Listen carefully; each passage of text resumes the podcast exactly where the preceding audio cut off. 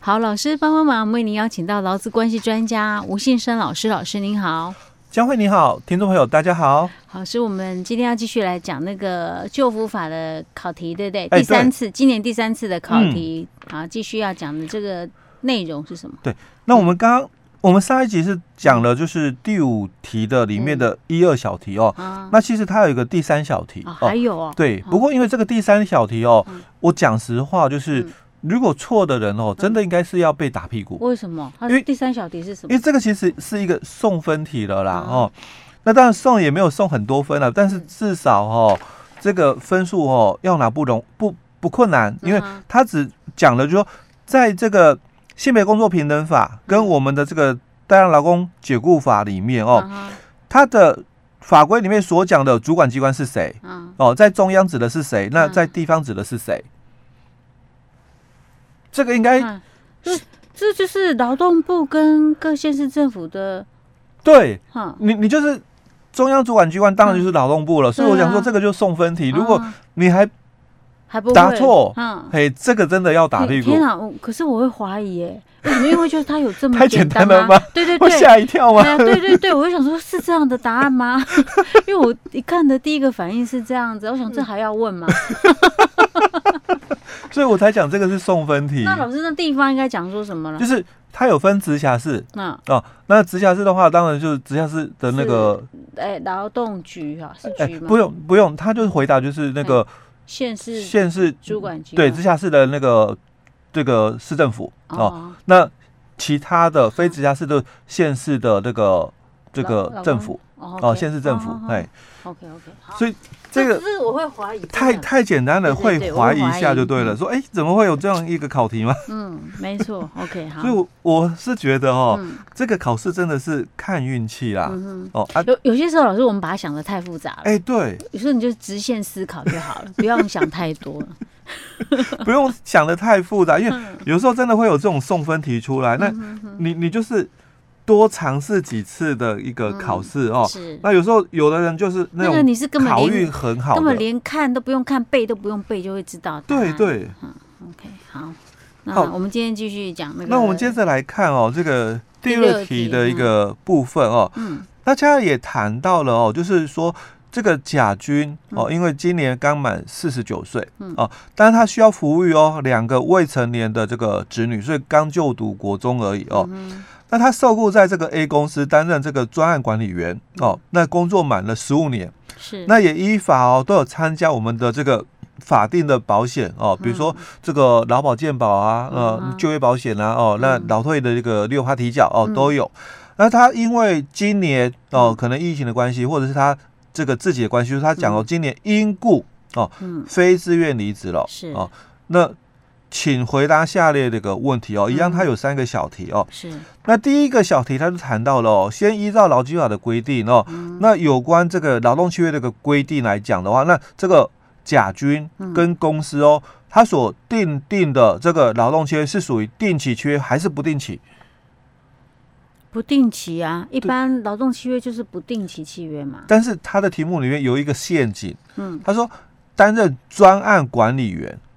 专案管理员的意思就有可能是定期吗？欸、可是他工作满十五年呢、欸，所以其实他是故意哦，嗯、就是写了他的职称叫做专案管理员，所以他是故意要混淆考生吗？哎、欸，对，这故意的。但是其实哦，嗯、如果你很清楚，就也有在我们节目这样听的话，嗯、其实这一题哦也是送分题了啦。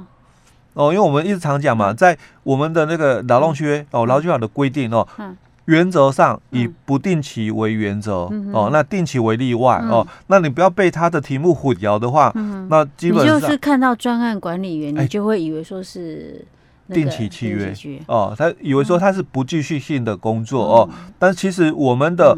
工作哦，几乎都有继续性哦，而且他只讲哦，A 公司他的职称叫专案管理员哦，但是他并没有去把这个公司特别凸显，说我我就是非继续性工作的那种公司。那既然是一般的公司行号永续经营来讲，那几乎哦这个工作都是有继续性的哦。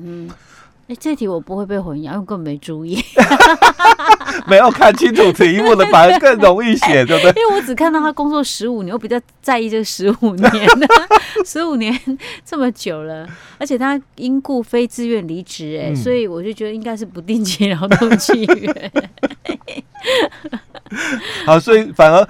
看得太仔细才会混淆。对，对，对，好，那我们再继续进入第二小题哈、嗯。好，那第二小题他就谈到了哦、嗯，那依照我们就业保险法跟其他相关法律的规定哦、嗯，那这个甲军哦，他完成相关程序之后，嗯、那最长哦可以领几个月的失业给付哦，哦。那再来，假如说这个。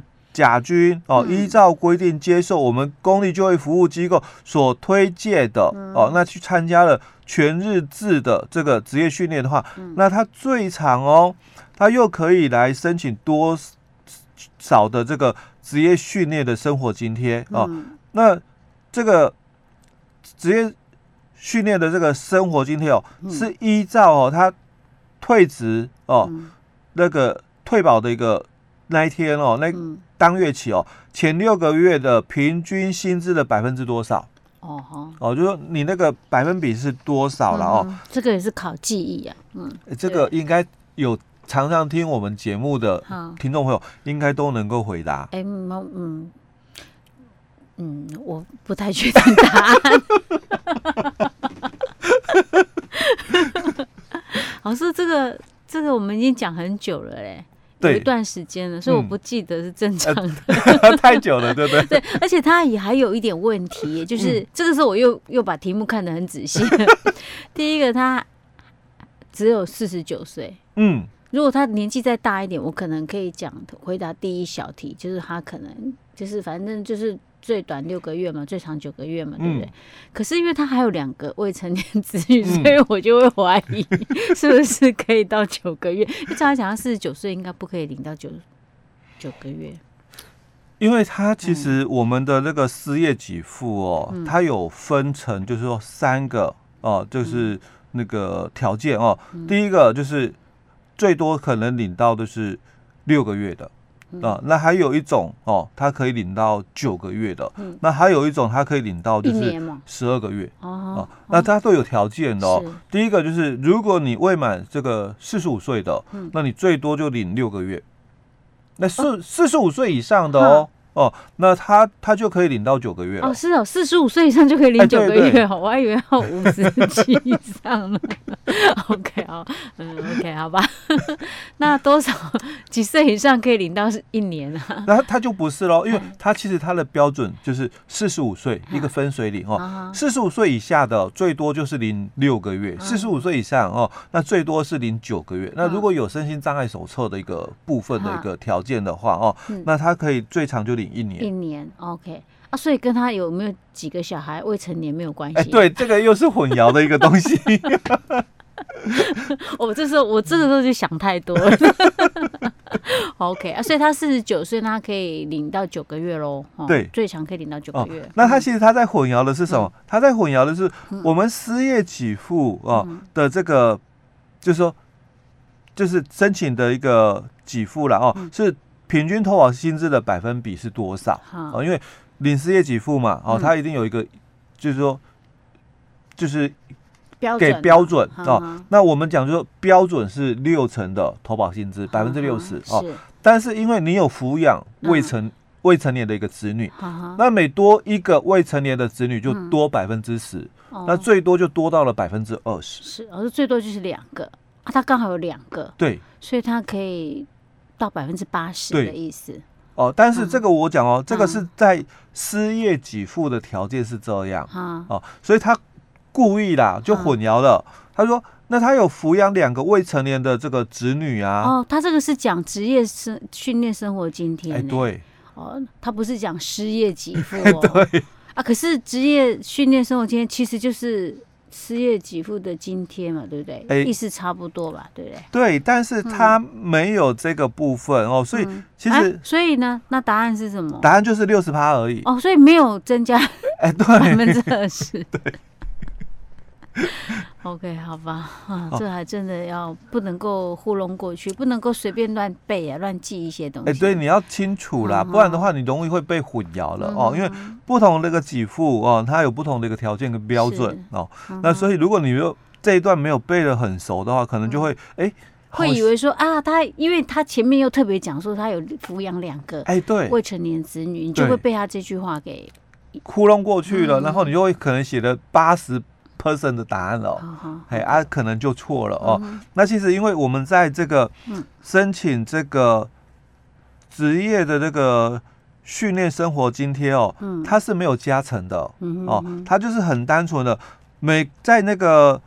参加这个全日制的这个职业训练哦，那在受训期间，每个月按申请人离职办理这个本保险哦，退保的当月哦，就本保险上讲的就是就业保险哦，是。退保的当月起哦，前六个月的平均投保薪资的百分之六十来发给职业训练生活津贴。那这里哦，它就最长哦，最长是六个月，所以就这两个题目哦，这两个小题是互相在混淆的，是。因为。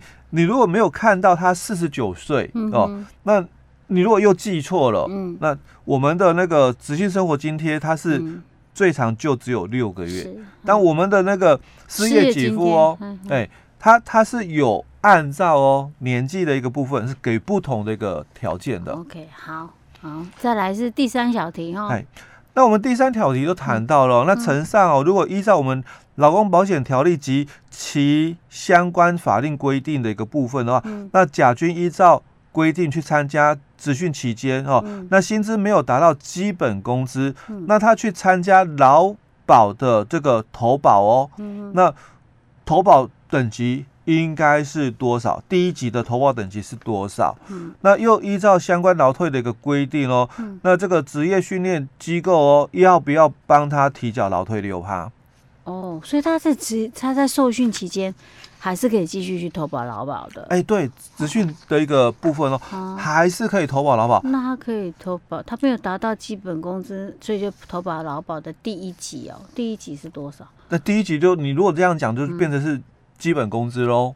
哎、嗯，那如果以今年的话，就两万三千八啊。哦，但是因为他是这个职业训练的一个。受训者哦，所以我们之前也在节目里面有谈过了。是这样算什么？他有地下室，嗯哼，哎，他有地下室的一个投保，所以他的地下室的投保最低一级就是这个一万三千五，嗯哼，哦，那如果我们还有在地下室的投保的话，就是讲部分公司的人员哦，那最低的投保是一万一千一，还有分，哎，对，哦，部分工时是更低了哈，对，那如果他是那个生保法的，嗯，我们第四题也谈到嘛，身保法的一部分哦。那如果是这个雇佣这个身心障碍者的一个部分哦，那这个庇护性就业的一个被保险人哦，他的这个薪资哦，投保哦，没有达到基本工资啊，他他的地下室哦更低哦，多少？他的地下室最低一阶哦，大概就是六千块。哦哈，嗯哼，是，OK，好。所以，呃，讲到这个，我就在想，为什么像有些人会说，哎呀，那那种庇护工厂的那些身心障碍者，他们会觉得好像是去做白工啊，嗯、其实也不是啊，他真的是他的月头啊薪资，他的那个等级本来就可以到这么的低。对，因为他有他们的身心障碍者权益保护法哦，嗯、所以他们这个庇护性就业的这个身心障碍者哦，嗯，那他们的遗产能核心的一个定性的一个程序是跟我们的、嗯。劳动法规的哦，是不太一样的，对。OK，好，那这是 OK，那所以他的是职业训练的话是一万三千五喽，第一级。对，一一万三千五，对。那他要帮他提拨六趴吗？因为他不是老公，他是一个受训者，好，所以不用提拨六趴。对，对，这样才合理，不然谁要开那个训练所？OK，好，老师，我们讲到这里哦。嗯，好。